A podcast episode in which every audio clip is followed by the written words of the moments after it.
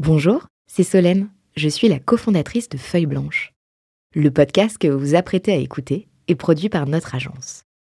Nous sommes producteurs de médias d'inspiration pour les entrepreneurs et créateurs de contenu de marque.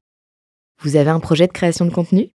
N'hésitez pas à nous joindre sur un café at feuilleblanche.com. En attendant, bonne écoute 40 nuances de Sista. Les Sista du Next 40 comme vous ne les avez jamais entendus.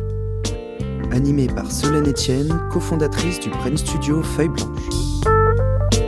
Parce que vous entendrez encore trop peu de voix féminines parmi les dirigeants du Next 40, nous avons voulu avec Olivier et Thomas féminiser à notre manière ce palmarès des champions de la tech en proposant à leurs dirigeants de mettre en lumière une femme entrepreneur qu'ils admirent. Bonjour, je suis Solène Etienne, cofondatrice de Feuille Blanche et je vous propose de découvrir les Sista du Next 40. Une capsule clin d'œil au collectif du même nom porté par deux femmes entrepreneurs, Céline Lazorte et Tatiana Jama. C'est Erwan Kerodi, le cofondateur de CyberAngel, qui a murmuré le nom de notre invité au micro de 40 nuances de Next il y a pile un an.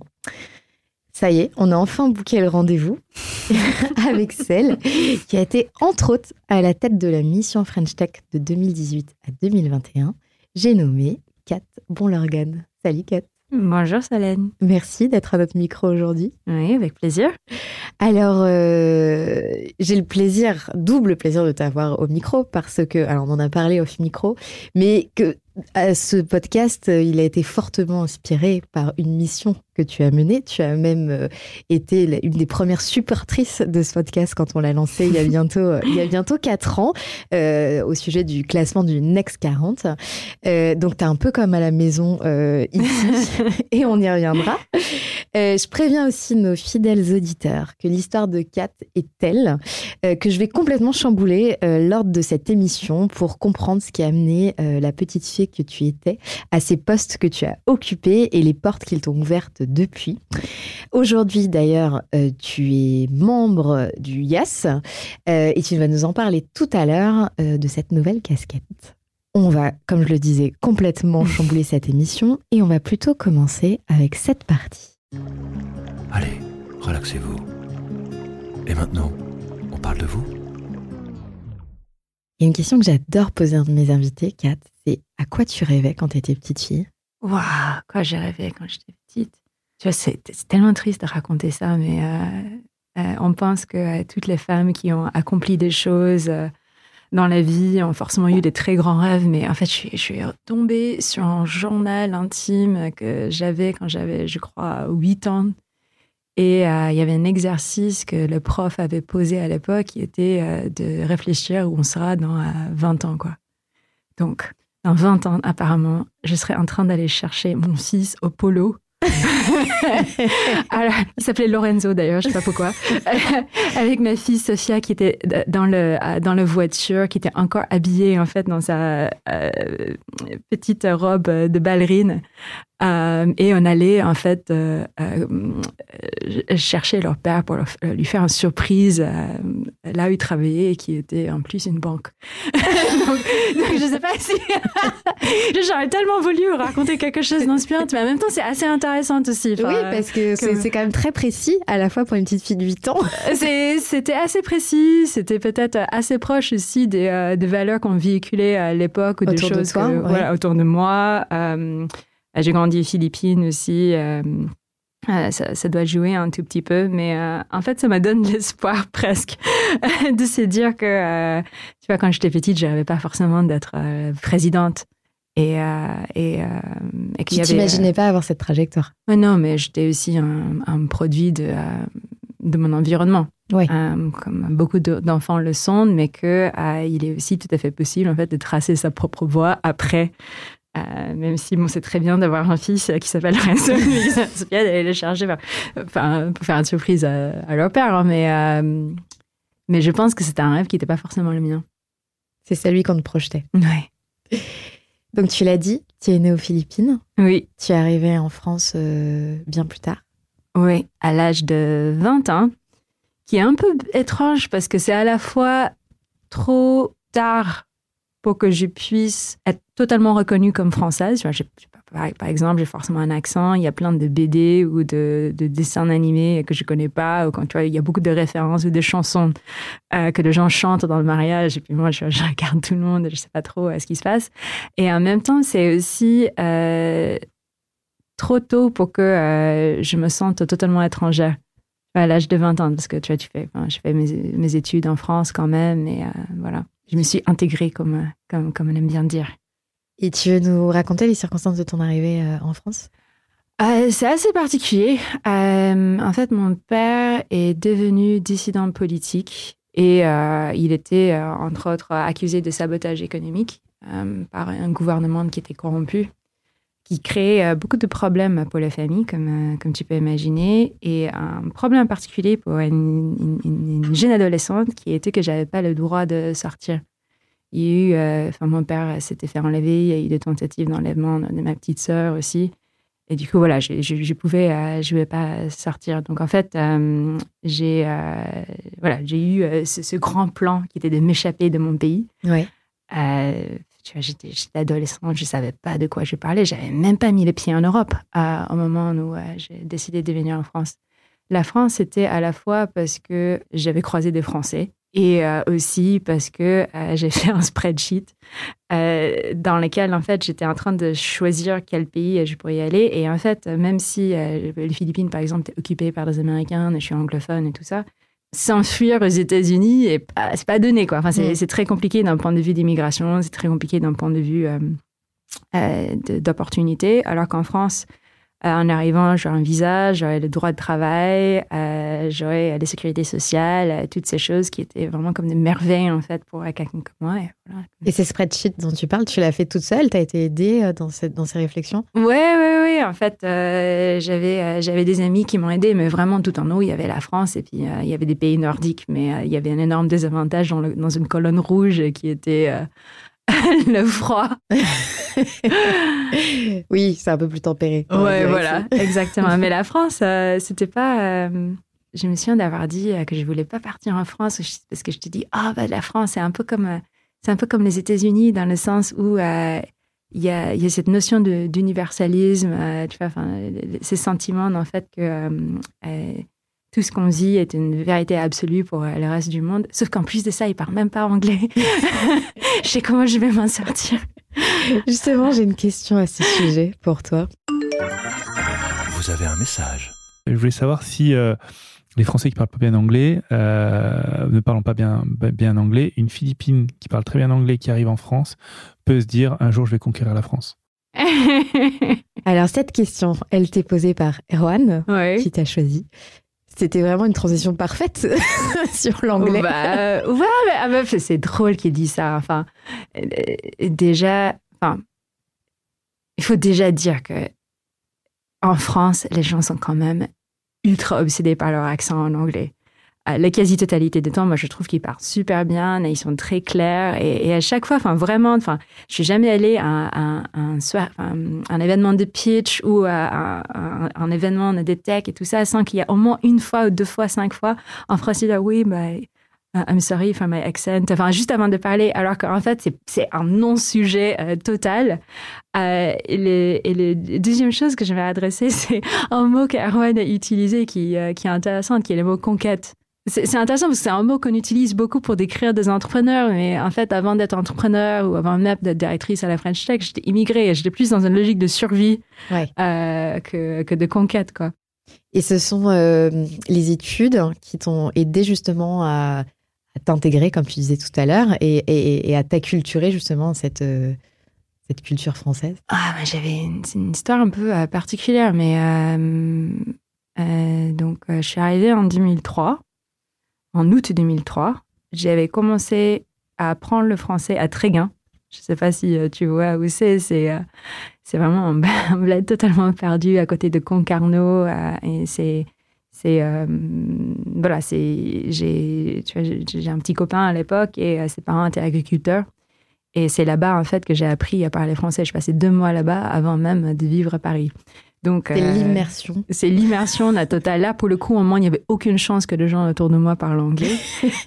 Donc, en fait, je suis arrivée en, en août et c'est important de spécifier parce que, en fait, pour qu'un étranger puisse intégrer les systèmes scolaires français, il y a un examen, il y avait en tout cas, je ne sais pas si ça a beaucoup changé, un, un examen que, de français qu'on doit passer. Donc, je suis arrivée en août et il fallait que je, je passe ce test en février. Or, j'étais en train uniquement d'apprendre le participe passé ah oui. en arrivant.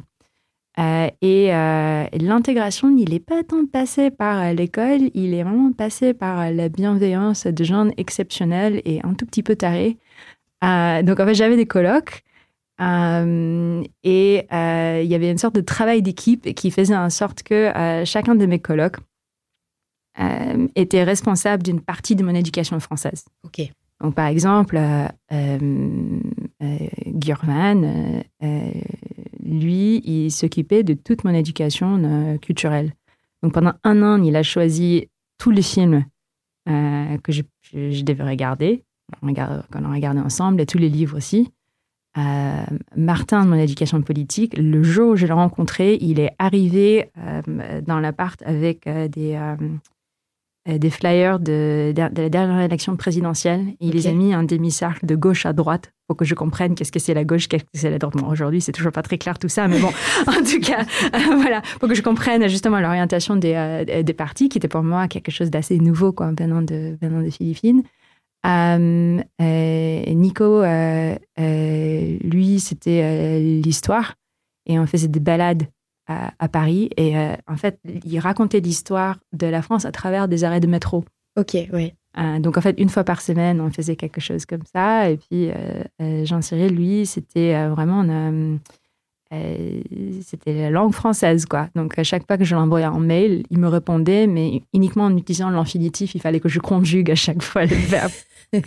et tous les dimanches, c'était une dissertation. Bref, en tout cas, c'est ah, ça a été un vrai pool, une vraie team autour de toi. C'est un vrai team autour de moi. Il y avait 10 euh, 000 post-it euh, dans, euh, dans l'appart pour que je comprenne qu'est-ce que c'est une porte, qu'est-ce que c'est une fourchette, qu'est-ce que c'est une. Enfin, et oui, en fait, donc c'était j'étais en quelque sorte. et eux se connaissaient, tes copains? Oui, oui, en fait, eux, ils se, ils se connaissaient. Comment tu t'es, tombée avec eux? Tombée avec eux, donc en fait, il y avait mon copain à l'époque, qui, euh, lui, euh, voilà, un fils d'agriculteur, euh, très à gauche d'ailleurs. Et il faut le spécifier hein, parce que le, règle dans l'appart, c'était chacun selon ses besoins et chacun selon ses moyens. Et vu que j'avais le moins les moyens, j'ai payé à peine ou quasiment pas du tout le loyer où j'ai payé même pas l'électricité parce qu'il y avait des personnes qui dans l'appart qui étaient euh, voilà issues euh, de familles euh, plutôt plutôt aisées. Donc en fait tout s'équilibrait de cette façon-là et tout était partagé. On pouvait même pas acheter son propre comment dire beurre ou quoi. Il fallait que tout se partage. Et c'était des personnes qui étaient soit des amis d'enfance des personnes avec lesquelles il ou des personnes avec lesquelles il, il allait à l'école. Donc il y avait euh, trois personnes de Sciences Po Paris et une personne qui était euh, euh bah, Lumière, quoi. Donc, euh, lui, qui était plutôt, faisait plutôt des études de cinéma. Donc, tu as eu la chance d'avoir ce petit pool autour de toi? Ouais, je pense vraiment. C'était une chance incroyable parce qu'on ne passe pas de zéro. Je ne sais pas si. toi, de ton côté, tu as rencontré beaucoup d'Erasmus, par exemple. Tu vois, enfin, ils arrivent à leur deuxième année, mm. ils arrivent à peine encore à, gérer des dissertations. Ils commençaient vraiment à zéro. Et pour moi, c'était un apprentissage éclair. Euh, et euh, je pense que oui, c'est toujours comme ça que j'apprends aujourd'hui, du coup, suite à Et en février, tu as pu passer ton test? J'ai eu de vraiment 0,5 euh, parce que quand même passer de apprendre le passé composé à faire une dissertation sur est-ce que la violence est nécessaire, oui ou non, enfin... C'était le thème de la dissertation. ah ouais, c'est toujours... oui, tu m'étonnes, ça marque. Bon, mais en tout cas, tu as réussi avec l'aide de cette, euh, de cette équipe. Ouais. Et c'est vrai que j'imagine qu'au moment où tu apprenais avec des post-it, où tu avais ces cours particuliers des uns et des autres, tu te disais pas que tu allais conquérir la France, forcément. Non, parce que c'était euh, une épreuve après l'autre. Hein. Enfin, l'année d'après, j'ai pris le concours pour Sciences Po Bordeaux. J'étais la seule étrangère à l'époque à l'avoir eu. Ouais. Et, euh, j'étais tellement, déjà, préparer le concours était euh, assez, assez complexe pour quelqu'un qui a jamais tout à fait étudié la première et la deuxième guerre mondiale, quoi. oui. La même façon dont vous, euh, vous l'étudiez en France. Euh, et je me souviens de mon premier jour, quand j'étais allée premier jour à, à Sciences Po, j'étais allée dans la toilette pour pleurer, quoi. Ouais. Je, je, je me suis dit, je vais jamais m'en sortir, c'est trop compliqué. Il y, a, il y avait euh, euh, un tiers de ma promo qui sortait des cannes, hippocane, prépa, euh, et qui se posait déjà des questions et se demandait qu'est-ce que je faisais là, pourquoi j'étais pas, je faisais pas partie des, euh, des Erasmus, par exemple. Mm. Et tout était, tout, tout me semblait insurmontable à cette époque. Et là aussi, tu as retrouvé des relais bienveillants qui t'ont. Ouais, euh, oui, oui, oui. euh, Enfin, déjà, je pense qu'il y avait des questions de tactique et de stratégie de survie. Euh, moi, j'avais pris anglais comme LV1. Bon. Là, tu savais que ça allait aller. Que les gens connaissaient tellement peu de mon pays, euh, ouais, ça passait. J'avais pris japonais en LV2 euh, parce que j'avais, j'ai fait un bout de mon lycée au Japon, donc je parlais à peu près correctement japonais. Euh, et euh, oui, il y avait beaucoup de personnes qui m'ont aidé. Euh, des personnes qui sont venues vers moi en disant, bah, si tu veux, je te montre mes notes de prépa, j'avais des fiches qui vont peut-être t'aider à, à apprendre plus rapidement. Et je pense que j'ai jamais préparé des galops d'essai toute seule. Quoi. Il y avait toujours quelqu'un qui m'aidait. Qui t'aidaient autour de toi et tu avais toute une team qui.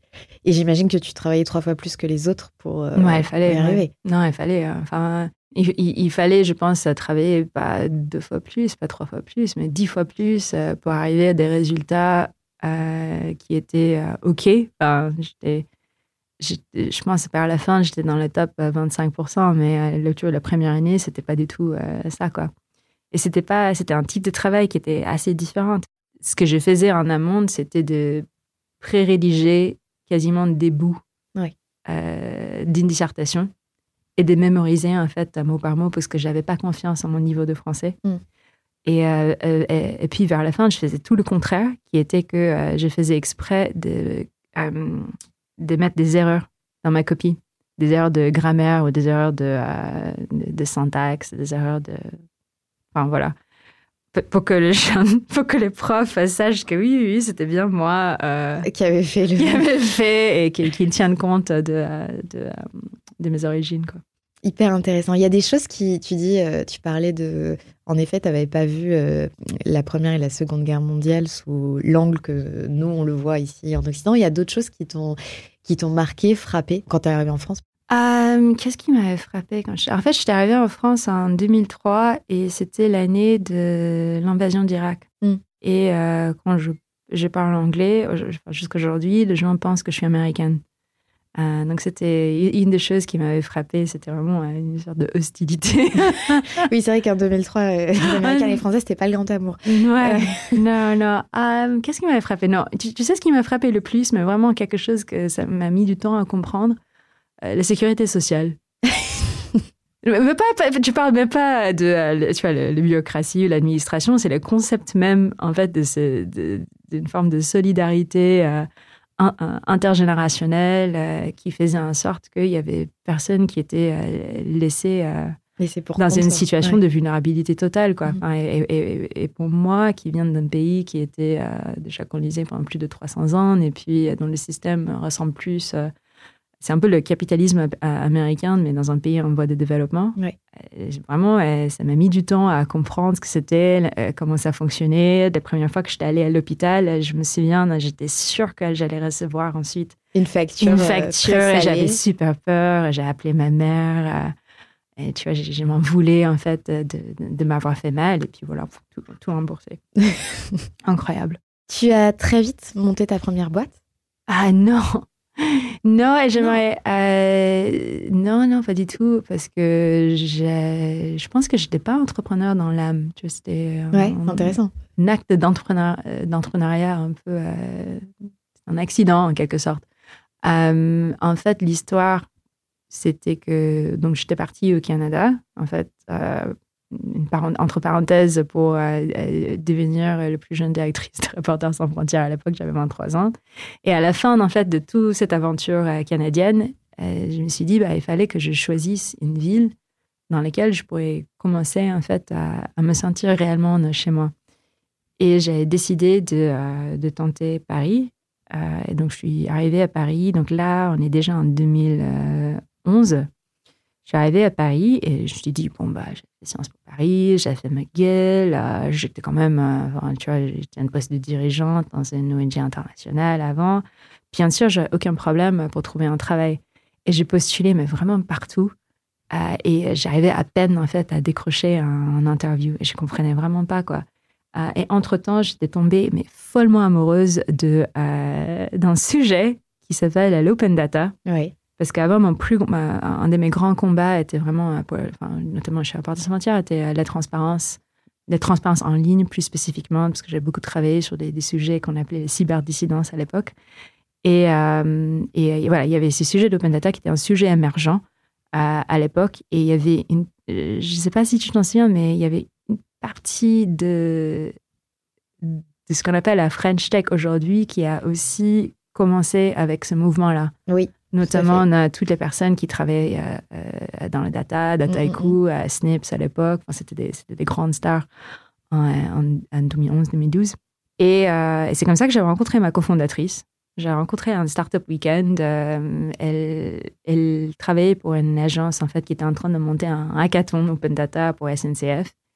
Et vu que euh, voilà, je, je m'étais un peu spécialisée euh, sur le sujet hein, pendant que j'étais en France, euh, voilà, on a décidé ensemble de, de se lancer ensemble. À la base, c'était, je, je me souviens, c'était pas on va lancer une boîte, on s'était dit qu'on allait faire du freelance ensemble pendant un an en attendant en fait de, de, de trouver quelque chose à plein temps. Et finalement, vous fondez une boîte Oui, qui fonctionne. qui fonctionne plutôt bien. vous oui. recrutez des collaborateurs. Oui, Vous atteignez un chiffre d'affaires euh, plus que correct. oui, on peut dire ça comme ça, oui, Et vous revendez. oui. oui. Tu t'imaginais pas du tout ce- cette première euh, expérience comme ça.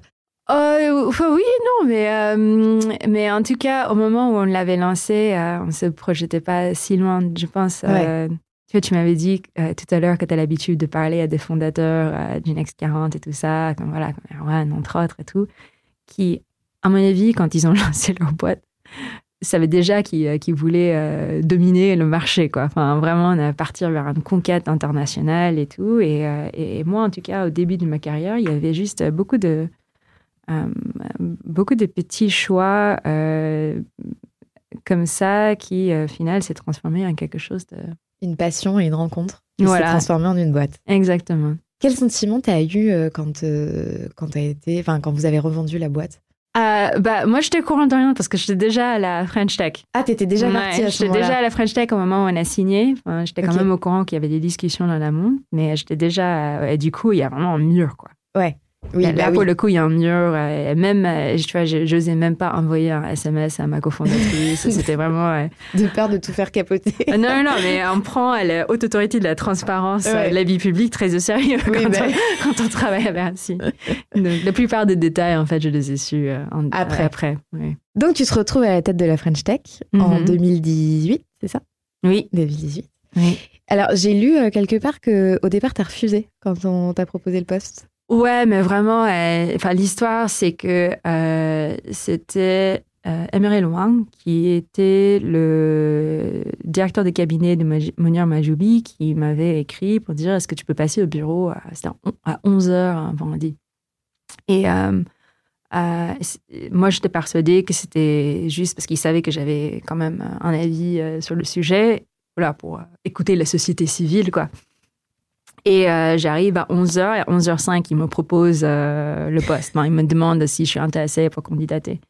Et euh, enfin, mon, tout premier réflexe était de dire non. Mais vraiment, enfin, c'était, c'était pas une décision que j'avais prise à la fin, c'était vraiment un moins de, de 5 secondes. J'ai dit non, en fait. Enfin, voilà, bah, fois parce que j'étais fond- cofondatrice d'une boîte, j'imaginais pas laisser ma cofondatrice comme ça mais euh, juste aussi parce que j'avais même pas compris euh, ces demandes. Enfin, moi, dans ma tête, le directeur de la French Tech, déjà, c'est forcément directeur.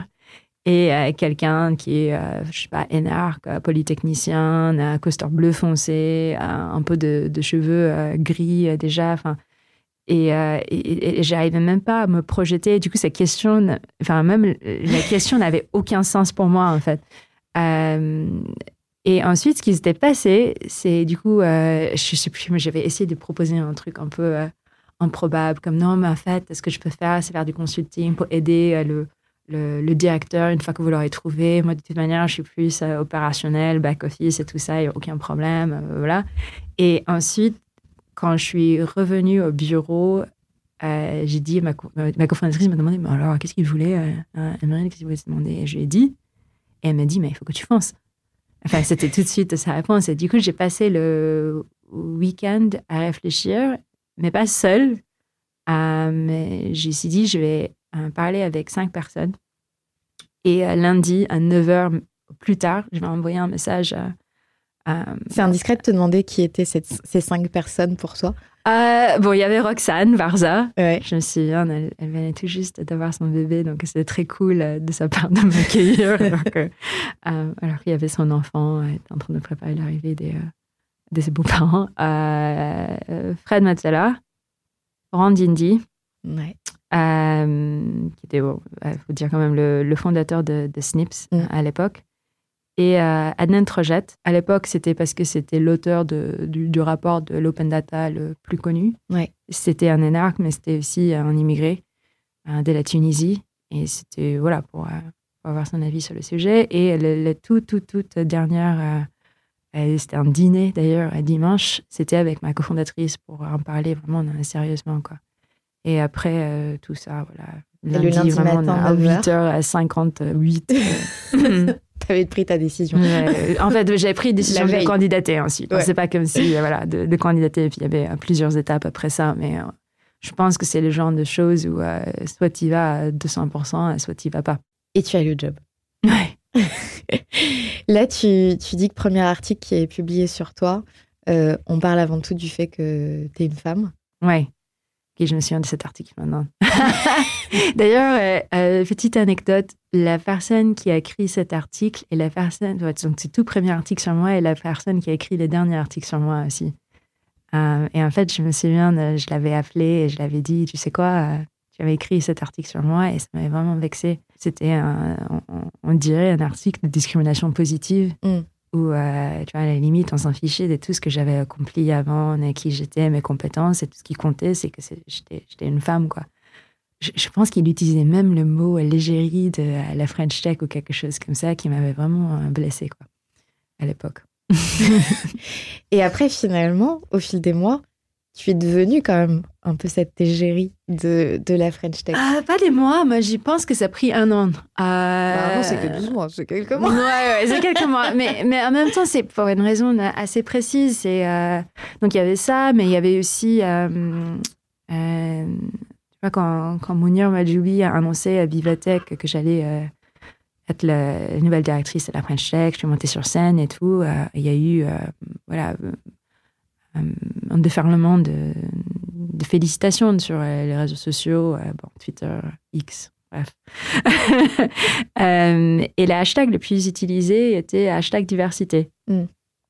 Euh, et donc, entre euh, ça et euh, le, l'article t'es une et femme, enfin, ouais. pff, en fait, suite à ça, j'avais pris une décision que j'ai regrettée ensuite. Mais en, en tout cas, à ce moment-là, ça me semblait plutôt comme une décision intelligente. Anyway, la décision était d'éviter de faire la télé et de la radio avant, enfin, avant d'accomplir, enfin, avant de pouvoir prouver en fait que euh, je méritais vraiment le poste. Mm. Avant de faire quelque chose de, de, de remarquable. Donc, euh, c'était un an, c'était peut-être un peu moins d'un an, mais j'ai accepté uniquement de faire la télé après qu'on ait sorti le Visa French Tech, qui était euh, mon premier très grand défi, euh, grand challenge, euh, grande réussite aussi de voilà, toute, toute l'équipe et toutes les personnes qui ont, qui ont travaillé là-dessus. Et je me souviens parce que c'était avec sur BFM avec Sébastien Coinon.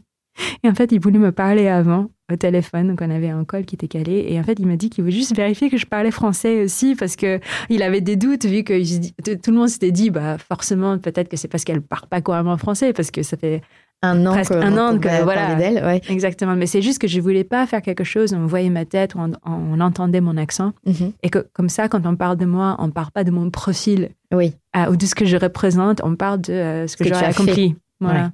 Et pourquoi tu dis que tu regrettes aujourd'hui? Bah- Tu ferais différemment aujourd'hui si c'était à nouveau? Bon, après, tu as l'expérience aussi, donc c'est facile de. je pense que c'était bien de l'avoir appris de cette façon-là, mais en fait, je, quelque chose que j'ai remarqué aujourd'hui, et euh, enfin, moi en premier, beaucoup de femmes sont tellement perfectionnistes qu'on n'accepte pas d'être rôle modèle. Mm. Je me dis, on sera rôle modèle quand, euh, tu vois, on aurait fait ABC, mais qui sont vraiment des milestones euh, euh, extraordinaires. Euh, et avant ça, en fait, on hésite à se mettre en avant, on, on a honte presque. Et en fait, en faisant ça, je, je m'étais rendu compte euh, à travers euh, des, des mails et des lettres que j'ai reçues de, de- de- de beaucoup de femmes dans, dans l'écosystème que j'avais privé d'autres femmes, d'autres immigrés peut-être, d'autres personnes, des minorités visibles à, à, à un rôle modèle. Um, et, et je pense que, et c'est ma, tu vois, enfin, vu qu'avant j'étais voilà, immigrée en mode un peu survie, et, et, et forcément, en fait, le truc qui est vraiment triste, c'est quand t'es comme ça, tu penses qu'à toi. Mm.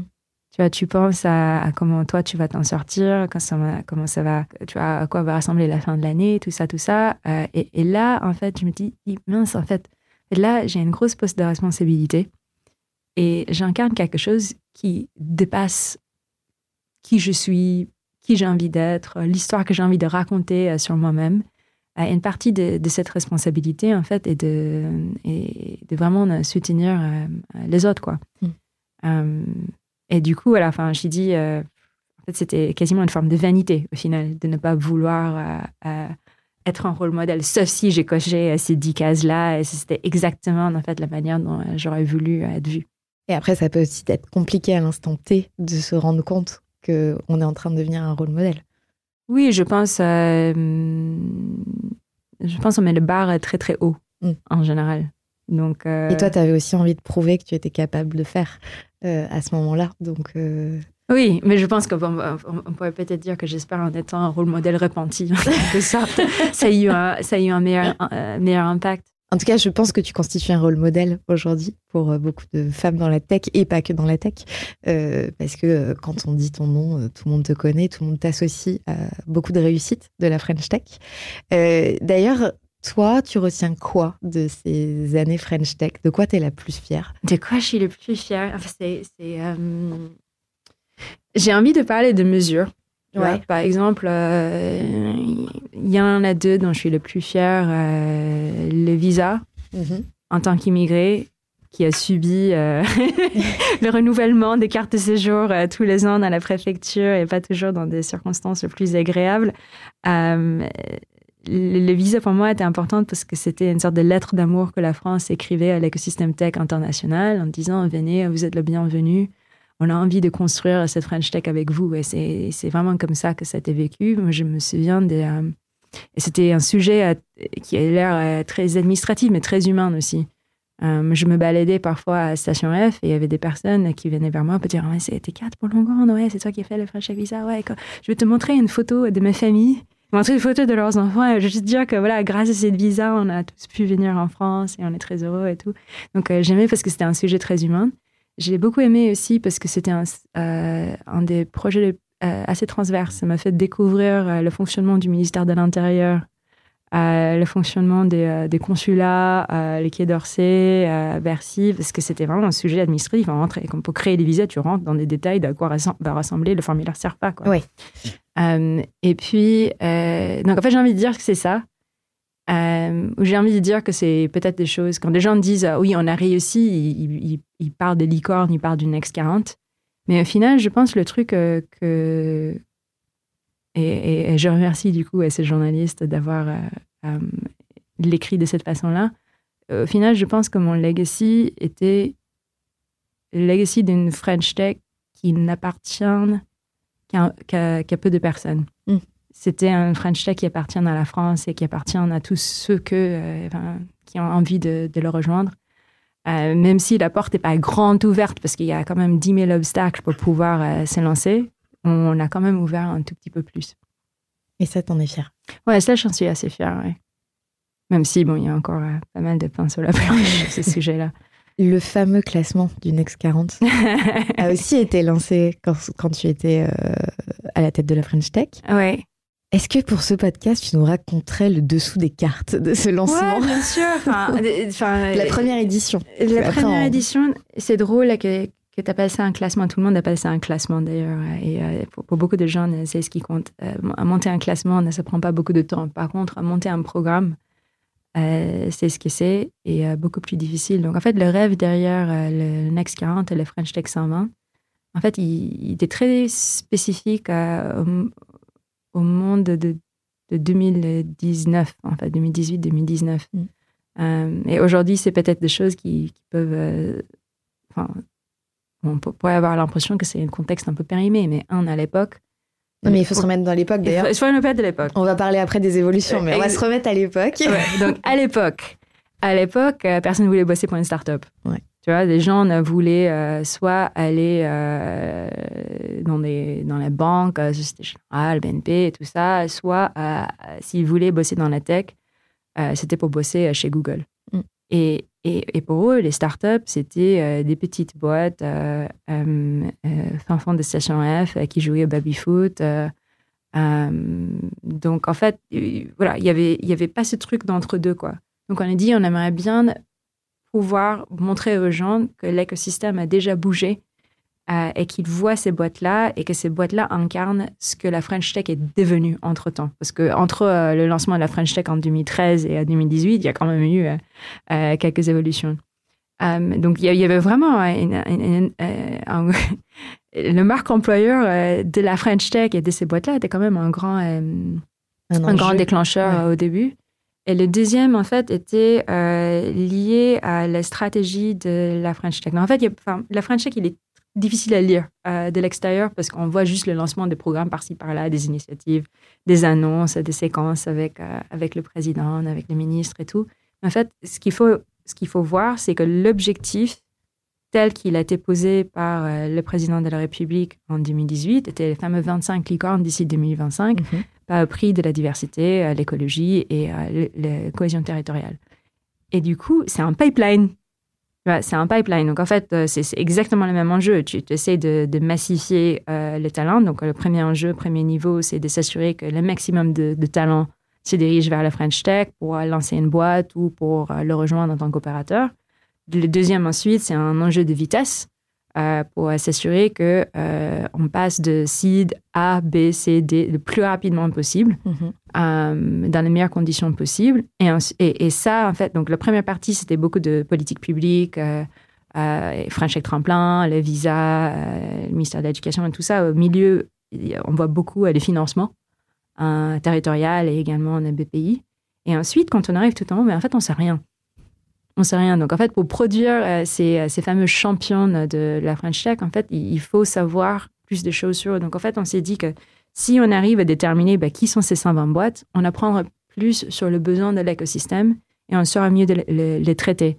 Euh, donc, le, le, la vraie fierté derrière le Next 40, c'est ce qui est caché derrière, c'est-à-dire euh, des account managers euh, qui sont à l'écoute de leurs besoins, qui tiennent en fait des data très macro aussi pour comprendre euh, tout de, euh, de euh, le- les, services d'État les plus utilisés, le service d'État qui fonctionne le moins bien, à, à, des besoins de BizDev, à des, euh, des pays dans lesquels ils ont envie de s'éteindre, tout ça, aux réglementations qui sont les plus, plus casse-gueule, à des besoins, enfin bref, et, et tout ça qui fait qu'il y a un dialogue permanent entre l'État et euh, les startups.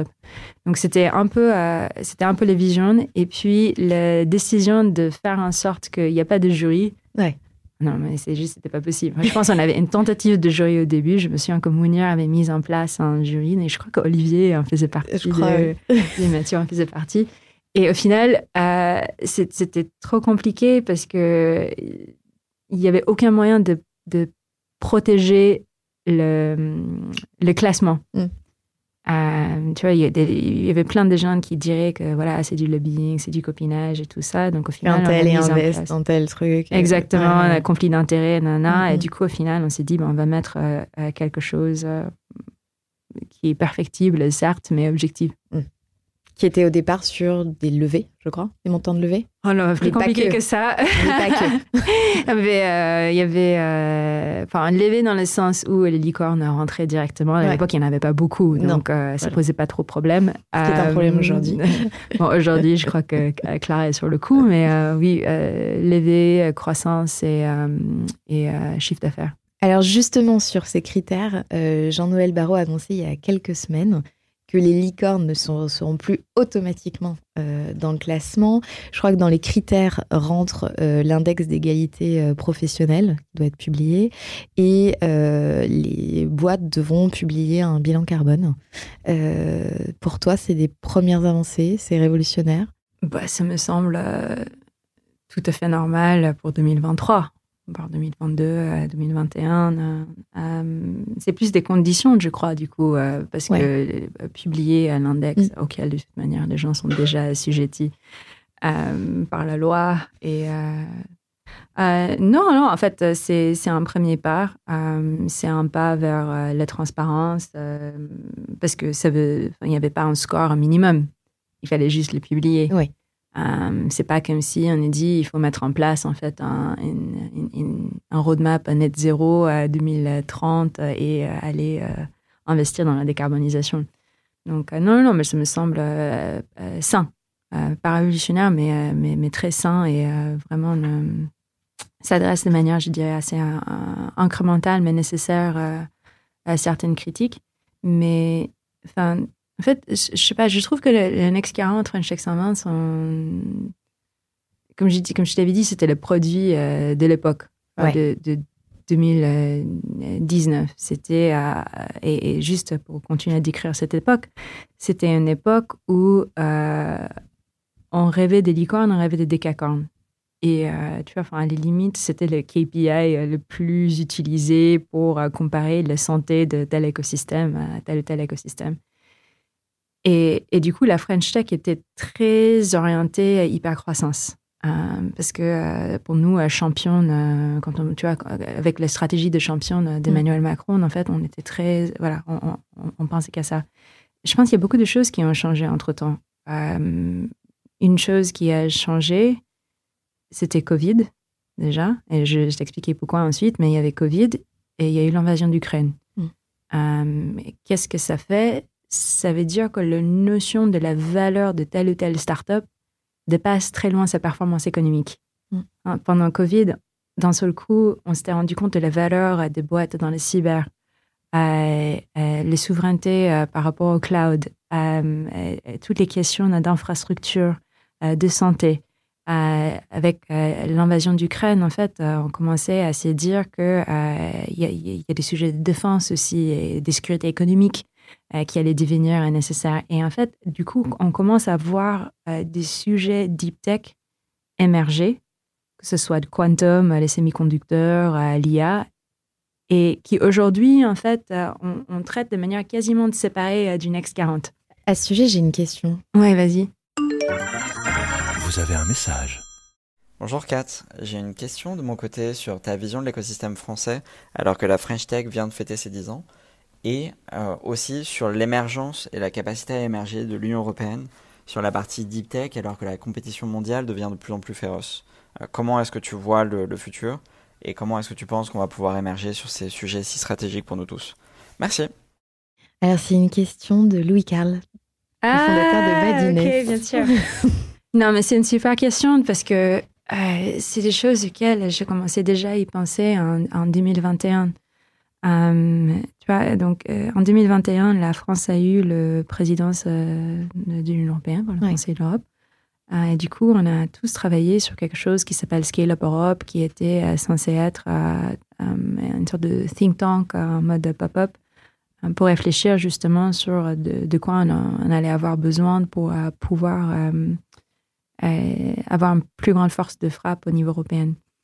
Euh, mais c'était aussi une année qui était assez étrange pour moi parce que, enfin, forcément, enfin, vraiment quand tu es dedans, ça va tellement vite, il y a tellement d'urgence euh, que c'est très difficile de prendre recul. Le moment que tu, prends vraiment du recul, c'est naturellement au moment où tout le monde est en train de faire ton bilan et d'en parler.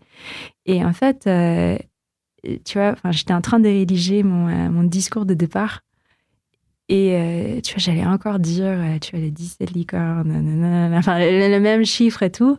Et en fait, en, prenant plus, plus de recul, je dis, mais en fait, est-ce que ça compte vraiment? Enfin, c'est dans le sens où, euh, enfin, pas pour, euh, pas pour dire que le, mouvement French Tech, il n'est pas important, mais en fait, on, arrive à un moment assez particulier où si on, continue comme ça, en, en s'auto-félicitant parce qu'on a dépassé les Allemands, euh, ou on a 10 licornes de plus, euh, est-ce que euh, ça, fait en sorte qu'on ne verra pas le tableau d'ensemble? Et le tableau d'ensemble, c'est la French Tech avant tout. La raison pour laquelle l'État a tant investi, euh, des gens comme moi, comme Cédric ou comme Fleur Palin, comme Munir Madoui, enfin, tous les gens ont, ont donné tant d'eux-mêmes.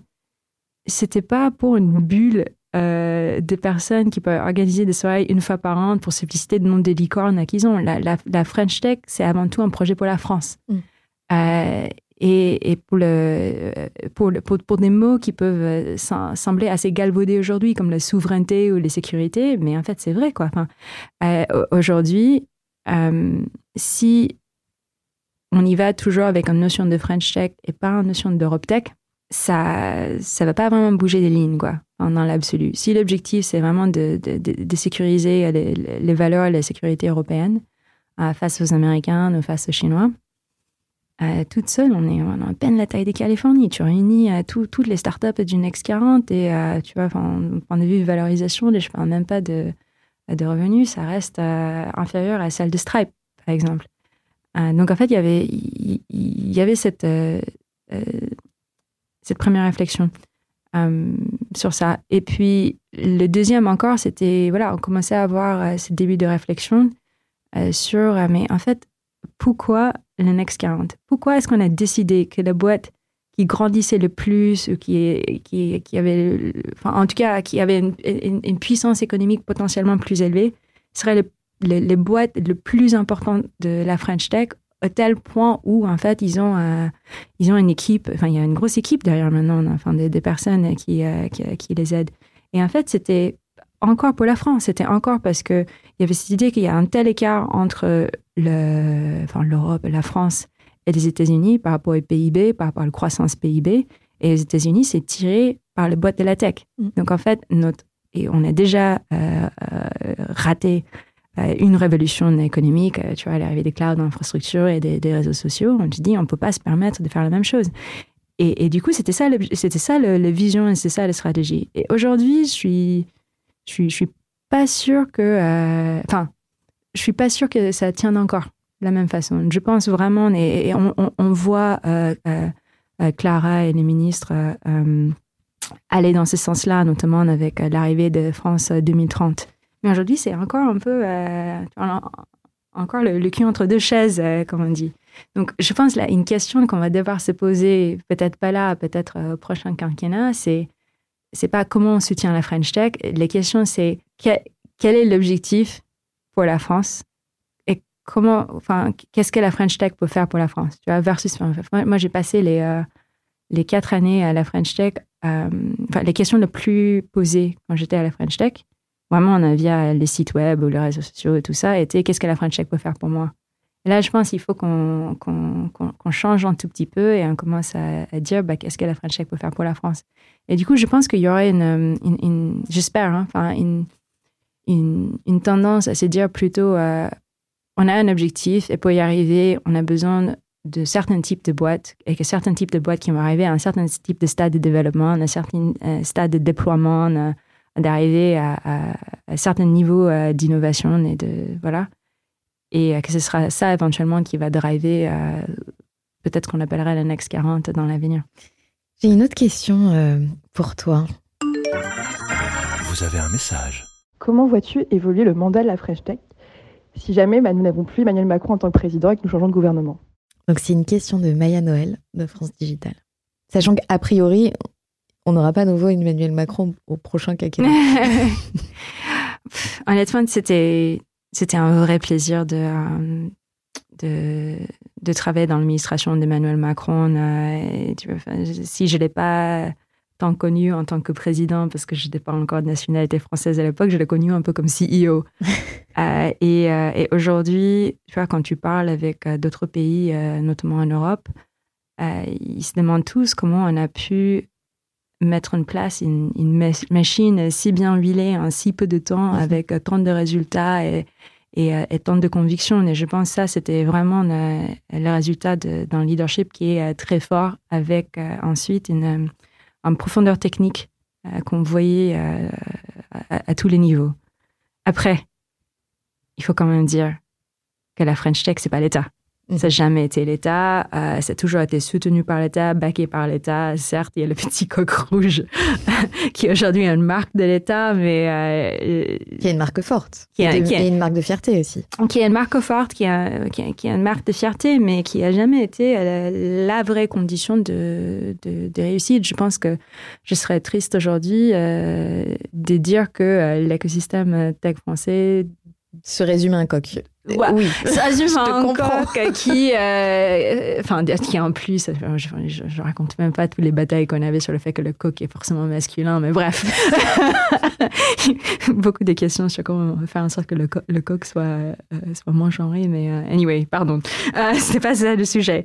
non, non, que qu'on imagine que la French Tech c'est l'État, enfin, c'est un non-sens total. C'est vrai que naturellement l'État met en avant ses politiques en faveur de de l'écosystème French Tech, mais l'écosystème, c'est avant tout les fondateurs, euh, euh, tu vois, les, le, membre de leurs équipes, les incubateurs, les accélérateurs, les VC, toutes les personnes, en fait, qui essaient de, de, de faire avancer l'écosystème. Et ce que tu disais tout à l'heure off micro, tu disais, toi, tu es parti au moment de la dernière campagne présidentielle. Ouais. vous aviez quand même baqué un certain nombre de, de, choses pour que des choses soient immuables. Il y, a, certaines choses qui sont naturellement euh, beaucoup plus difficiles à, démanteler, quoi. Mm. Euh, c'est des choses qui sont euh, inscrites directement dans, la loi, comme, je sais pas, la réforme des BSPCE ou, ou les visas French Tech aujourd'hui. Après, qu'est-ce qu'on qu'on peut, s'attaquer quoi Ouais, on peut décider de, faire en sorte qu'il y ait un peu moins de financement public, on peut essayer de faire en sorte que euh, des programmes de soutien des capitales et des communautés soient moins une priorité. D'ailleurs, euh, on l'avait déjà vu. Hein, enfin, euh, dans certains territoires, je me souviens que pendant suite aux élections même municipales, il y avait beaucoup de des capitales ou des communautés French Tech qui ont perdu une partie de leur financement. Mm. Mais encore, je dirais, c'est pas ça la French Tech. Non. C'est un aspect de l'environnement de l'écosystème tech français, qui est un aspect important, mais c'est très très très loin euh, d'être le cœur, euh, d'être le moteur. Mais après, c'est vrai que euh, l'aspect French Tech est très associé à l'image de notre président actuel Emmanuel Macron parce qu'il s'est engagé fortement. Vivatech, on dit c'est un peu son salon, il aime bien, il aime bien y aller. comme d'autres avaient d'autres dada, d'autres présidents avaient d'autres dada. Et, derrière, en fait, c'est vrai qu'il y a toujours cette question qui se pose de se dire euh, ben, le prochain président, s'il est pas, ou présidente d'ailleurs, s'il n'est pas euh, du même bord euh, que notre président, qu'est-ce qui va devenir de la French Tech? Selon moi, la mission French Tech, j'ai toujours rêvé de la disparition de la mission French Tech. En vrai. c'est un peu comme le Chief Digital Officer parfois dans certains métiers, ou Chief Impact Officer, qui est un métier que j'ai pratiqué. Euh, où on s'est dit que si on a vraiment réussi euh, cette transition et cette transformation, on aura moins besoin, de nous. Hmm. Euh, on aura moins besoin de l'argent de l'État pour, en tant que LP ou en tant que VC, au moment où le marché privé s'équilibre en faveur de, de, nos pépites, versus une dépendance trop forte aux États-Unis. Euh, on aurait moins besoin des account managers de Next 40 euh, euh, ou Green 20 ou French Tech 120 pour faire le relais entre eux et les administrations, au moment où les administrations, en fait, auraient bien compris les enjeux de ces startups. on aurait moins besoin des programmes comme, comme French Tech Tremplin pour soutenir les diversités au sein de l'écosystème tech français, au moment où l'écosystème, en fait, deviendrait euh, un peu plus juste. Et, euh, et, et, du coup, c'est un peu difficile comme question parce que je rêve pas non plus euh, d'une administration ultra puissante qui continue à monter en puissance euh, d'un quinquennat à l'autre parce que la, la, montée en puissance de ces administrations signifie que ça fonctionne pas. Mmh, je comprends. Merci pour ce point de vue. récemment, on a soufflé les 10 bougies de la French Tech. Qu'est-ce oui. que tu lui souhaites, toi, à la French Tech pour les dix prochaines années, à cette mission French Tech? Pas de disparaître complètement. non, mais je dirais. Euh... Il y a tellement de choses que je veux pour la French Tech. Bon, déjà, plus d'exit, ce serait pas mal. Super, ça nourrirait notre podcast Cash Out. ce serait déjà pas mal parce que y a le, tu vois, quand même, euh, ça reste un écosystème avec ses cycles et il faut que ces cycles atteignent un certain stade pour que le, le roue continue à tourner. Um, en fait, euh, c'est bizarre de dire ça, mais euh, j'aimerais que quand on fête l'anniversaire de l'écosystème tech français, peut-être dans 20 ans, tu vois, 30 ans, qu'elle soit moins French, dans Mm. le sens où euh, on rêve de devenir une des capitales de la tech mondiale. Et une capitale attire des personnes de partout. Euh, enfin, vraiment, et, et aujourd'hui, si on voit les puissances des autres écosystèmes comme Londres, euh, le Silicon Valley, euh, New York, euh, enfin voilà, c'est surtout sa capacité à attirer des talents, Mm. À, fédérer attirer, des talents. à attirer, à fédérer, à retenir, Mm. à faire grandir des Mm. talents de partout dans le monde qui, qui expliquent une grande partie de, de la réussite. Et on, on voit que c'est déjà les débuts, en fait. Enfin, Aujourd'hui, enfin, moi, j'étais, quand j'étais chez Content Square, c'est, enfin, on, on entendait surtout euh, français dans les, dans les locaux euh, parisiens. Euh, mais euh, aujourd'hui, je trouve que la French Tech telle qu'elle est structurée n'a pas encore créé beaucoup de place euh, pour euh, ces immigrés-là. Mm. Comme moi, j'étais un immigré aussi. Et, et, euh, ils sont encore parfois dans cette situation euh, d'outsider. Euh, mais un jour, j'espère que euh, voilà, ils, vont pouvoir faire partie de, euh, de la construction de, ce beau projet Et euh, qui est la French Tech. Voilà, sans forcément, euh, euh, tu vois, sans forcément euh, devoir pouvoir chanter la Marseillaise, quoi, avec un accent parfait. Je te demanderai pas de la chance. Merci. tu en as parlé rapidement, enfin tu viens de le citer. à la fin de ta mission French Tech, tu as décidé de rejoindre une scale-up qui est Content Square Mhm. en, tant que Chief Impact Officer, euh, fonction que tu as quittée récemment, enfin il n'y a Mhm. pas très quelques mois. Euh, Qu'est-ce qui t'a animé dans cette, euh, dans cette dernière expérience? Hum, donc, c'était pas spécifiquement pour rejoindre Content Square. Donc, la, la- la manière dont ça s'était passé, c'est euh, vers la fin de mon mandat, je travaillais beaucoup euh, sur des sujets euh, d'impact. On avait un comité impact, en fait, hum, justement, euh, qui réfléchissait à, aux critères, conditions, ou, euh, à manière de soutenir surtout euh, la French Tech 120 dans une démarche euh, plus euh, RSE peut-être qu'impact. Euh, et je m'étais posé une question qui était comment ça se fait que les boîtes late stage de la French Tech, euh, d'un écosystème qui arrête pas de dire qu'ils sont là pour changer le monde, investissent si peu euh, dans l'impact et dans la RSE. Et du coup, je suis allée vraiment poser des questions à des fondateurs et à des VC. Et à chaque fois, en fait, euh, on me donnait la même réponse.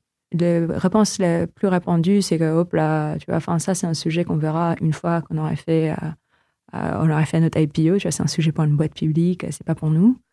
Euh, il y avait aussi euh, cette idée que, de toute manière, les investisseurs ne seront jamais d'accord, donc c'est même pas la peine d'y penser. Euh, on doit déjà se focaliser sur tellement de choses. Il y avait la réponse que jamais encore, enfin le moins qui était oui, oui, bien sûr, tout, tout va bien et tout. On a un stagiaire qui organise, je sais pas, des, des, des, des moments où on va nettoyer les plages en team building. Euh, et, grosso modo, il y avait quand même ce sentiment euh, de la part de toutes les personnes à qui j'avais parlé que si on n'est pas une entreprise à mission, genre née une entreprise à mission, vraiment de boîte à impact, ce serait impossible. Donc en fait, ce que j'ai dit, c'est, je pense pas que ce soit impossible. Euh, je pense que c'est très, très difficile et je Mm. pense que c'est beaucoup plus difficile que les gens imaginent, euh, une transformation de cette, cette, euh, ce niveau-là.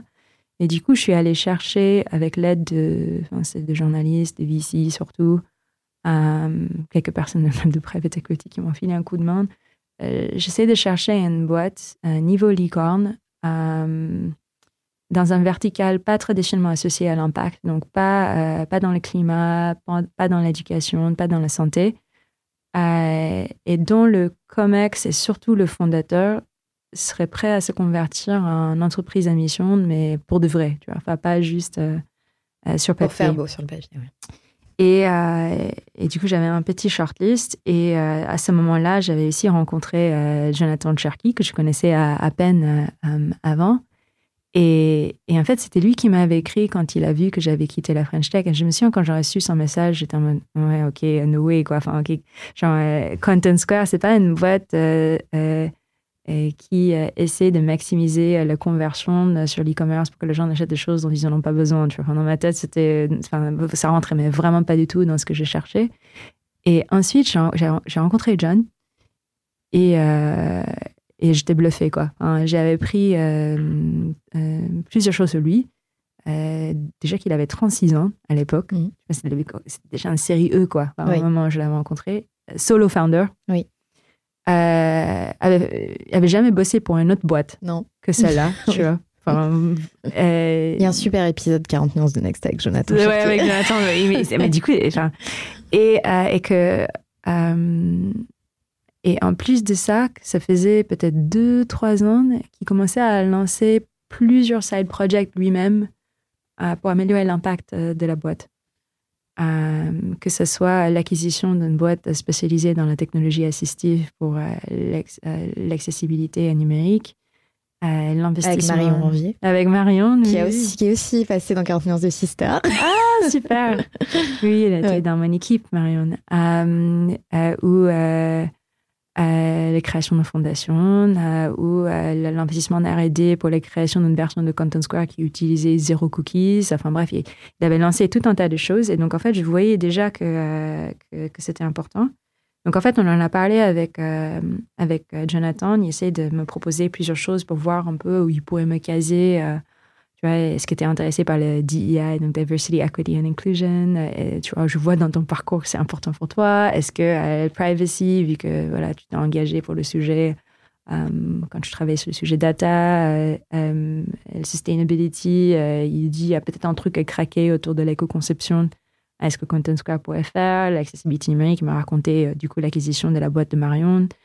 Bref, il y avait toutes ces choses-là. Et ce qui s'était passé, c'est peut-être 48 heures après, trois jours après, euh, on s'est reparlé et j'ai dit, écoute, euh, en fait, euh, j'avais pas vu euh, votre mission. Et en fait, la mission de Content Square est tellement belle, c'est faire en sorte que les expériences digitales soient plus humaines. On passe notre life sur Internet et tout, et en fait, je l'avais pas vu ça. J'avais pas vu votre mission, j'avais pas, je, je t'avais pas vu toi. Et, et aujourd'hui, en fait, je suis persuadée que le parcours de Content Square euh, jusque-là reflète, tu vois, d'hypercroissance, reflète euh, tout ce qu'on a dit une boîte devrait faire.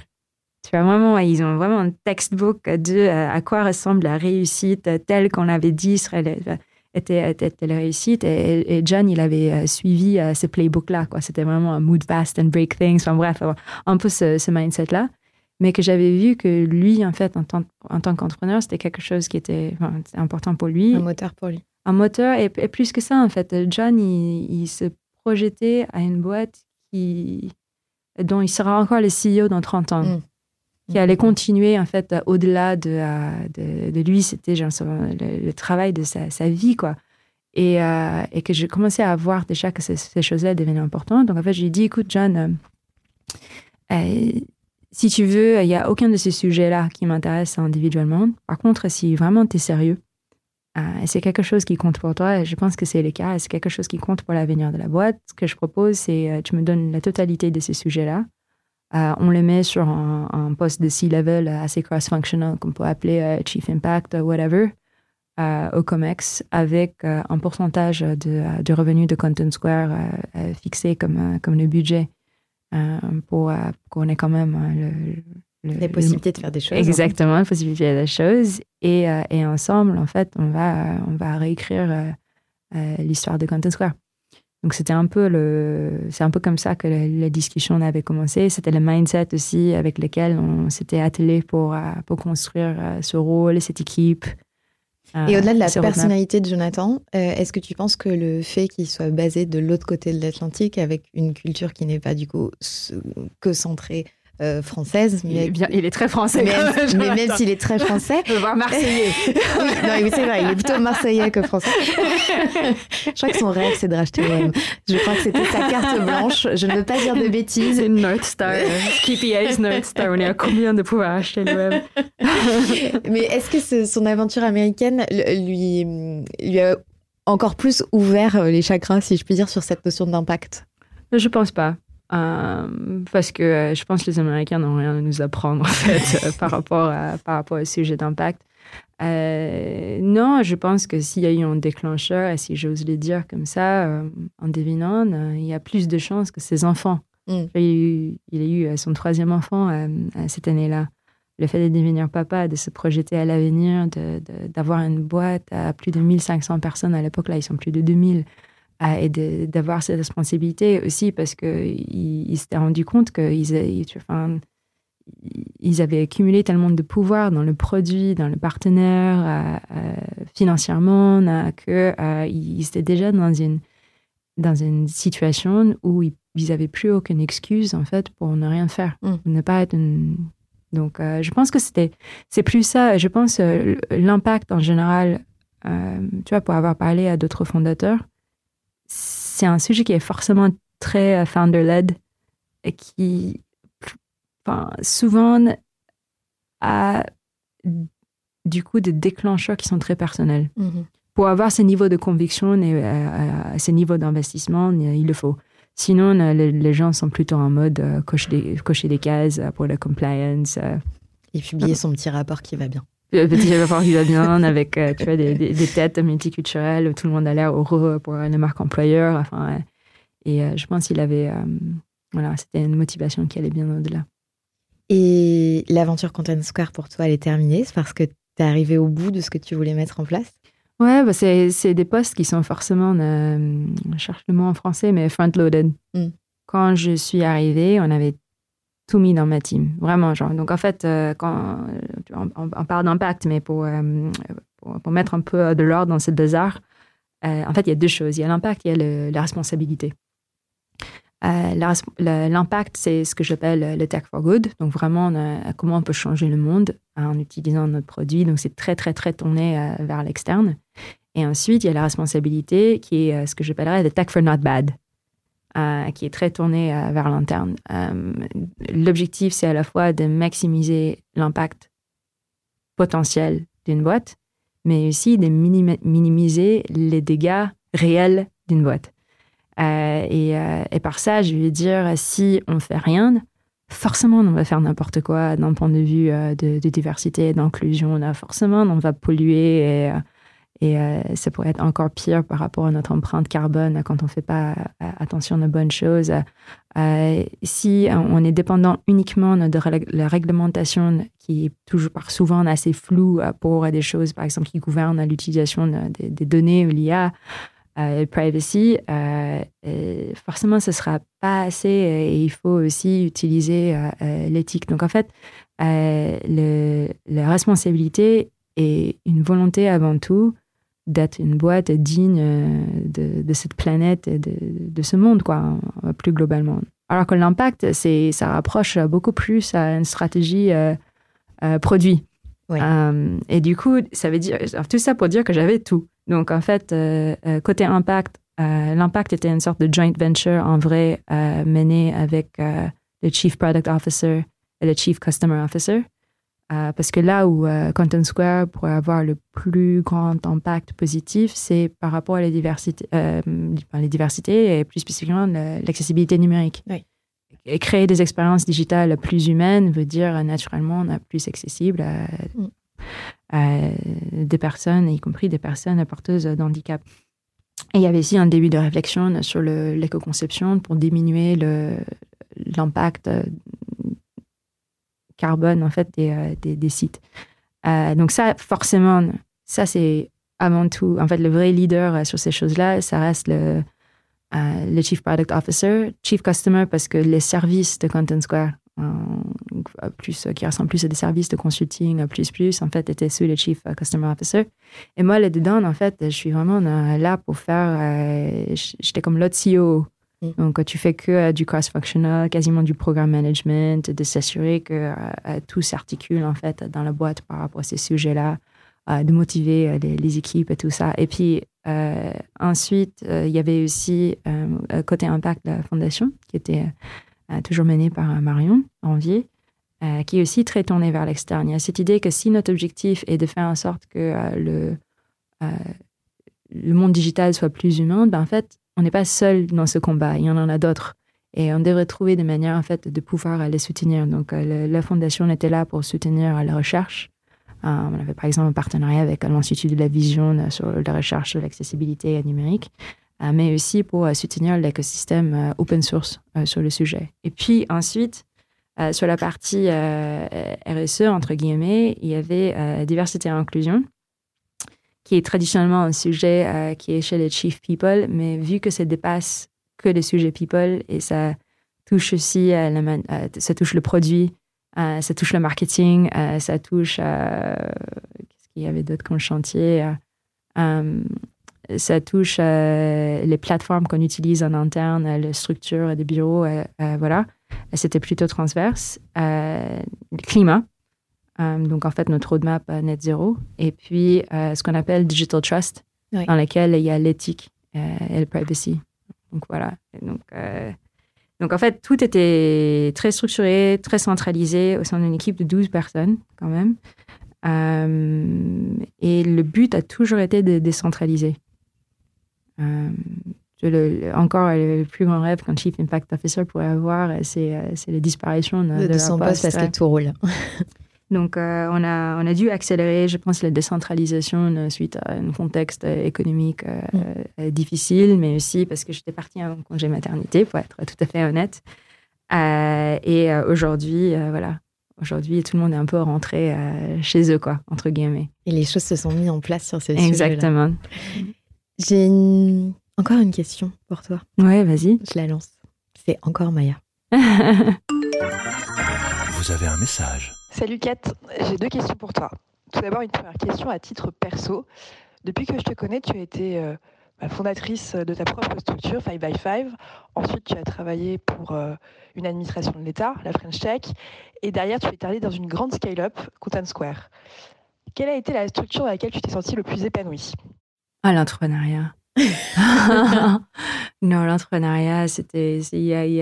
En fait, c'est tellement chouette de pouvoir créer quelque chose qui te ressemble, tu vois, que ce soit, que ce soit euh, je sais pas, que ce soit les décos de la bureau, les, des produits que vous vendiez, avec qui vous décidez de travailler, ne pas travailler, les objectifs que vous voulez atteindre, ce que vous voulez transmettre. Une, une entreprise, une extension en fait de, de, qui tu es toi-même. Je pense, euh, euh, voilà, j'ai beaucoup, euh, j'ai beaucoup aimé pouvoir euh, m'exprimer, entre guillemets, à, travers l'entrepreneuriat, surtout avec une, une cofondatrice qui est absolument euh, fabuleuse, Chloé Bonnet, qui aujourd'hui est cofondatrice d'une start-up qui se bat contre l'endométriose.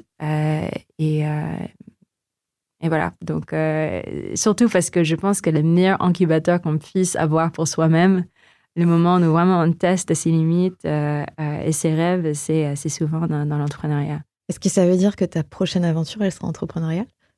Je pense pas. on ne sait jamais. On, rigolait souvent avec mon mari, en fait, euh, en disant euh, si on se lance aujourd'hui, on se met, on met en LinkedIn tous les deux stealth mode, launching, euh, que tu vois qu'on est en train de lancer quelque chose.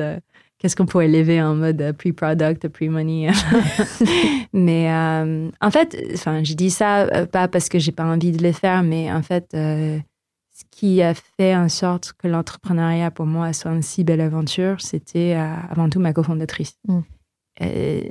moi, je trouve que l'entrepreneuriat est quelque chose où on se sent rapidement, on est très seul, très isolé. Euh, euh, et il y a 10 000 euh, problèmes, en fait, qui m'ont arrivé, comme il y a 10 000 moments super aussi. Et, je pense que c'est un peu comme le mariage, quoi, dans le sens où moi, je n'étais pas contre. Il fallait, encore faudrait-il que je, tu vois, fallait-il que je trouve le bon mec? et là, pour le coup, c'est bon. Mais je pense que l'entrepreneuriat, c'est pareil. C'est-à-dire que c'est pas quelque chose que je. c'est potentiellement quelque chose que je ferais si je trouvais la bonne personne avec laquelle euh, je. Lancer une nouvelle aventure. Ouais. Et tu as des idées justement sur la suite de ton aventure? Ah, c'est encore trop tôt. Déjà, une vraie grosse bouffée d'oxygène. Euh, j'ai une fille il n'y a pas si longtemps que ça. Euh, et je profite vraiment de, cette partie de ma vie pour prendre, prendre du recul, pour réfléchir. Bon, après, ça va pas durer euh, deux ans non plus. Hein, donc, euh, Tu viendras nous refaire une annonce. ouais, peut-être, peut-être. Avec, euh, avec un peu de chance, je, je ferai une annonce d'ici quelques mois, mais pour l'instant. Pour l'instant, tu profites. Exactement. Je le disais en introduction, tu es aussi board member d'une, à Bruxelles, d'une organisation européenne. Tu veux nous en parler? Oui, ça s'appelle le European Innovation Council ou le Conseil d'innovation européenne, qui est une organisation euh, quand même assez, euh, assez exceptionnelle. Euh, numéro un, parce qu'il il est doté de 10 milliards pour soutenir l'écosystème deep tech à travers l'Europe. mais, mais également parce que je trouve que ça incarne la volonté de l'Europe aujourd'hui de se positionner un peu plus sur le, sur le soutien de ces pépites dans la deep tech et plus spécifiquement dans les, dans la technologie dite stratégique pour l'avenir de l'Europe, qui est un move, je dirais, qui est, euh, qui est assez, euh, assez récent. Et, et ça, donc, c'est un, conseil qui se réunit euh, régulièrement sur ces, sur tous ces sujets-là. On dirait comme ça, vu qu'il s'appelle un conseil, mais en fait, très, tu vois, on imagine le... la meilleure manière de le décrire pour les gens qui écoutent ce podcast, qui sont plutôt issus de l'écosystème tech français, c'est que c'est un peu comme si on a mélangé BPI, la mission de French Tech et Bercy, ou en tout cas la direction générale des entreprises de Bercy, mais que sur le sujet de la deep tech, mais au sein d'une seule organisation qui est très, très, très, très, très bruxelloise, euh, au sens euh, genre commission européenne dans le, dans le style. T'aimes bien finalement quand même revenir toujours aux administrations et...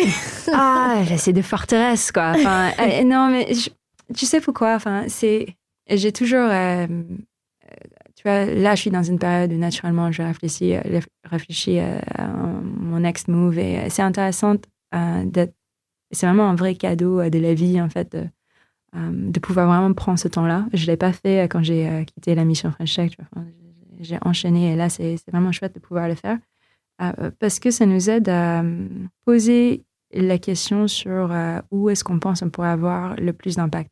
Mhm. Et aussi, je pense, là, j'ai fêté mes, mes 40 ans euh, cette année, et on se rend compte aussi que euh, le temps, il n'est pas infini non plus. Donc, euh, tu vois, tout à l'heure, tu as posé des questions sur une boîte. Je dis, en fait, là où j'aurais difficulté par rapport à une boîte, c'est qu'une boîte, c'est un minimum 10 ans. Donc, il faut que je sois 200% sûr que si je me lance dans l'entrepreneuriat, en fait, c'est vraiment ce que j'ai envie de poursuivre pour la de ma vie parce que et 10 ans, euh, quand on a 40 ans, c'est beaucoup. Euh, et, en fait, donc, on, parle de l'impact, mais hein, tu vois, souvent les gens pensent à des entreprises à mission, ils pensent à des bicors, ils pensent peut-être à des fonds climat, peut-être à, des grandes ONG, ou même des petits, à, des échelles différentes. Mais une chose auquel personne n'y pense, pour une raison qui est sans doute relativement triste, c'est l'administration. Mais le scale euh, d'impact que tu peux avoir au sein d'une organisation comme ça est, juste euh, totalement, euh, totalement inédit, quoi. le, le, plateforme que tu as aussi pour pouvoir défendre des causes qui te sont chères et pour pouvoir travailler pour quelque chose qui dépasse de, de très loin, en fait, qui tu es. Et, et, voilà, enfin, inédit. Après, c'est vrai que Enfin, je comprends d'un point de vue lifestyle où euh, c'est pas forcément ça qui attire des gens, mais je pense que euh, je pense Il y a des choses à faire. Je pense qu'il y a des Et choses une à image faire. à dépoussiérer aussi euh, pour donner peut-être plus envie.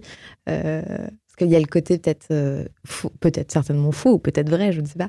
Moi, j'ai jamais Ah non, mais c'est totalement vrai. bon, je pense que c'est, je pense que c'est totalement vrai. Enfin, je vois, toutes les rumeurs sont vraies. Euh, mais c'est aussi là, tu as raison, que tu as de l'impact parce que c'est là que tu peux faire bouger les lignes. ouais. Tu as une partie de ta famille qui est euh, toujours aux Philippines. Oui, oui, il y a toute ma famille qui est euh, aux Philippines, en fait. Comment euh, ils voient ton parcours, eux, de là-bas? En fait, euh, ma mère, surtout, elle est première à partager euh, à peu près tout ce qui, tout ce qu'elle voit. Je crois qu'elle a des Google Alerts, en fait, même si elle comprend toujours pas aujourd'hui aujourd'hui exactement ce que j'ai fait. Euh, non, ils, ils- ils- ils sont très fiers et c'est, euh, c'est, ils sont, ils sont, ils sont euh, d'autant plus fiers que je pense qu'il y a, y y deux choses. C'est le fait que je m'étais enfuie de chez moi. Mm. Donc déjà, les gens sont super contents que je ne m'étais pas retrouvée euh, morte, tu vois, dans une station de métro quelque part, retrouvée le lendemain de, d'une situation sordide. Parce que c'est un peu à ça qu'ils pensaient quand, euh, quand je m'étais enfuie euh, de mon pays euh, euh, toute seule. Euh, mais je pense que les Philippines est un pays qui a été euh, colonisé pendant euh, 333 ans, euh, dont le pays, enfin, qui, qui a une identité tellement complexe que aujourd'hui le pays porte le nom d'un roi euh, espagnol Ok. Euh, qui a l'anglais comme euh, une des langues euh, officielles euh, et qui euh, a toujours eu euh, une forme de colonisation culturelle à, travers les médias parce que on, on parle bien anglais. Donc en fait, les Philippines, c'est assez intéressant parce que du coup, les- quand un Philippin réussit à l'étranger, il voit ça un peu comme euh, une victoire pour euh, tous les pays parce que, euh, tu vois, il, il- voilà, il s'att- il s'attendait pas. Mm. Donc, c'est un pays, en fait, qui aujourd'hui célèbre vraiment les, les expatriés, enfin, les personnes qui ont quitté le pays. Il y a toujours, enfin, que ce soit des médias, des magazines, des, des awards et tout ça, est toujours fier, en fait, de montrer ce que les Philippins sont capables de faire quand on leur donne la chance. C'est génial. Ouais. Euh, alors, avant de reprendre le cours normal de cette émission que nous n'avons pas du tout suivi aujourd'hui, euh, j'ai une dernière question euh, d'Erwan. Ah, Et là, tu as peur. Et tu te dis, qu'est-ce Ah, qu'il va qu'est-ce qu'est-ce qu'il- question Allez, j'envoie. Vous avez un message. Elle a un mari euh, exceptionnel qui est dans la tech, qui est, euh, qui est un- un- un- une des personnes qui a fait que Eventbrite est euh, aujourd'hui Eventbrite, donc une super euh, start-up, euh, plus qu'une start-up, c'est une énorme société euh, cotée au, au Nasdaq, je pense d'ailleurs, à San Francisco. Et comment elle a fait, tu vois, pour s'occuper de tous les entrepreneurs de la French Tech et en plus le soir quand elle rentre, se taper son entrepreneur de mari à devoir lui parler de ses problèmes d'entrepreneur. bah, avec grand plaisir, en vrai. hein. Enfin, c'est.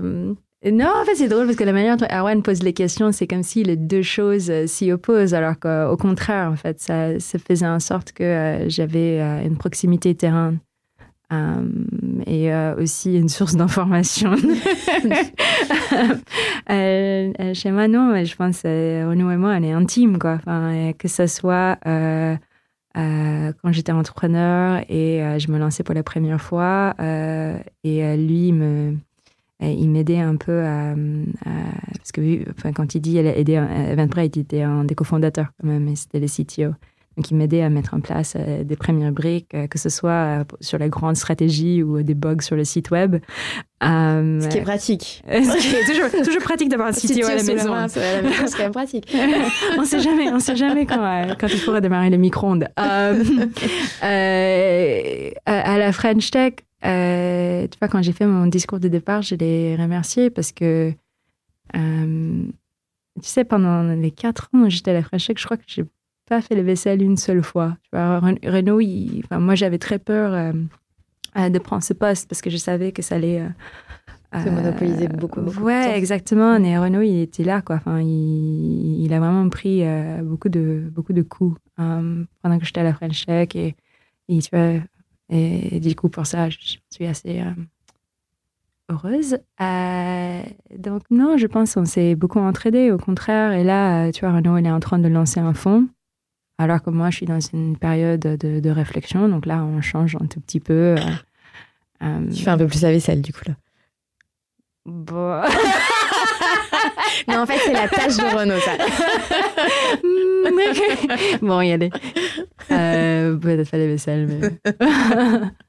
voilà. Alors, on va, essa- on va reprendre euh, un cours normal euh, d'émission avec quelques rubriques. Alors, on a parlé de pas mal de choses, donc il y en a qu'on va quand même sauter. Mais il y a une rubrique qu'on aime bien chez Feuille Blanche, et dans, cette- dans ce podcast, c'est la claque. Waouh De quelle claque, Kat, tu veux nous parler? En préparant cette émission, tu m'as dit, oh là là, il y en a plein. il, va, il va pas sortir des claques, des catalogues à claques. Euh, non, il y a une claque dont je pense que j'ai jamais parlé euh, publiquement, qui est, moi je trouve dommage. Donc merci pour l'opportunité d'en parler parce que c'est quelque chose qui arrive quand même à beaucoup de femmes. Euh, une semaine après mon tout dernier Vivatech et quelques semaines avant mon dernier jour à l'émission French Tech, je fais une fausse couche. Euh, j'étais déjà à, à 12 semaines et j'étais en parcours PMA en fait. Donc euh, voilà. Donc, Tout ce que le parcours PMA euh, veut dire aussi. Exactement. Euh, et la réalité, c'est que c'était pas la première. Donc, la, la première fois que ça m'est arrivé, c'était un an avant. Et je pense que j'ai, j'ai géré de manière, qui, une façon qui était, je dirais, pas très digne de, de, de mon rôle modèle femme tel qu'on en a parlé tout à l'heure. Euh, c'est-à-dire que je l'ai caché. Euh, la première fois que c'était arrivé, euh, j'avais dit juste, enfin, j'étais extrêmement triste parce qu'à cette époque-là, je connaissais même pas les statistiques. Mm. Euh, et du coup, quand ça m'est arrivé, bien sûr, naturellement, je pense que c'était la fin du monde et tu vois, j'aurais jamais d'enfant, tout ça, tout ça. Euh, et, euh, et tu vois, j'étais, très triste et euh, j'avais juste dit à mon équipe que j'avais besoin d'une semaine, que je serais euh, relativement injoignable pendant cette période-là. Et du coup, tout de suite, qu'est-ce qu'a fait mon équipe? Moi qui n'ai jamais pris, je jamais prenais jamais de jours de congé. Naturellement, ils pensaient que j'avais genre le cancer ou quelque chose comme ça, où il y avait quelque chose de très grave euh, qui, les ont, euh, qui les ont beaucoup inquiétés. Euh, mais j'en avais vraiment Et pas quand t'es rentrée, t'as rien dit? J'ai rien dit, j'avais dit à, ma chef de cabinet, parce que comme ça, elle pouvait en fait ajuster mon emploi de temps et m'aider à, gérer le, euh, le retour. Euh, mais euh, vraiment, j'en ai pas du tout parlé. Et, et la deuxième fois, en fait, c'était une période assez mouvementée. Donc, tu vois, juillet pour la, pour la French Tech, c'est une période très complexe avec beaucoup de pression, justement. Enfin, Vivatech, toutes les séquences autour de ça. Ma soirée de départ était en quelques semaines. C'était le moment où on allait poser des bilans. euh, Il y avait tu vois, une discussion dans les médias et tout ça. Et, et en fait, cette fois-ci, sans trop réfléchir, j'ai fait un, un all hands Ouais. avec mon équipe. Et je leur ai dit, bah écoute, euh, en fait, je fais une fausse couche. La réalité, c'est que c'était pas la, pas la première fois. Mais la première fois que c'est arrivé, j'avais peut-être pas le courage de vous dire euh, ce que je suis en train de dire aujourd'hui, qui est, ça m'est arrivé, je suis très triste. Euh, et du coup, je vais devoir me retirer pendant, pendant une semaine. Euh, je compte sur vous. Euh, J'ai juste besoin de, votre solidarité, de votre compassion pendant cette période qui est euh, très complexe pour moi. Et, euh, voilà quoi. Et, euh, j'avais peur en fait de, leur réaction parce que c'est pas non plus, euh, enfin l'administration, c'est pas non plus une culture où euh, euh, on, dévoile ce genre de choses là. Et c'est aussi pas une cult- culture qui a connu, qui a connu beaucoup de femmes leaders qui auraient pu être dans la Dans même situation position. dans laquelle j'étais. En tout cas, beaucoup de personnes n'avaient aucun précédent et euh, j'étais euh, j'étais assez contente parce qu'après, il y avait beaucoup de, enfin beaucoup, je pense la quasi-totalité euh, de mon équipe qui m'a écrit après ou certaines qui m'ont appelé, mais beaucoup qui m'ont remercié. Et, et la réalité, c'est que je l'ai fait pas juste pour moi-même, mais encore, tu vois, quand tu es dans une poste à responsabilité, la manière dont tu vas gérer certaines choses va créer une sorte de, de précédent pour euh, d'autres femmes qui euh, t'ont peut-être mis euh, sur un piédestal. Et dans la mission French Tech, à l'époque, il y avait beaucoup, beaucoup de jeunes femmes. Et en fait, je, je m'étais dit qu'en faisant ça, Tu vois, j'allais créer un précédent qui fait en sorte qu'un jour, si jamais quelque chose comme ça leur arrive, parce que ça arrive quand même hein, Très souvent. très beaucoup trop souvent, Oui. avec tous les tabous en fait qui, qui le rendent très difficile pour des femmes.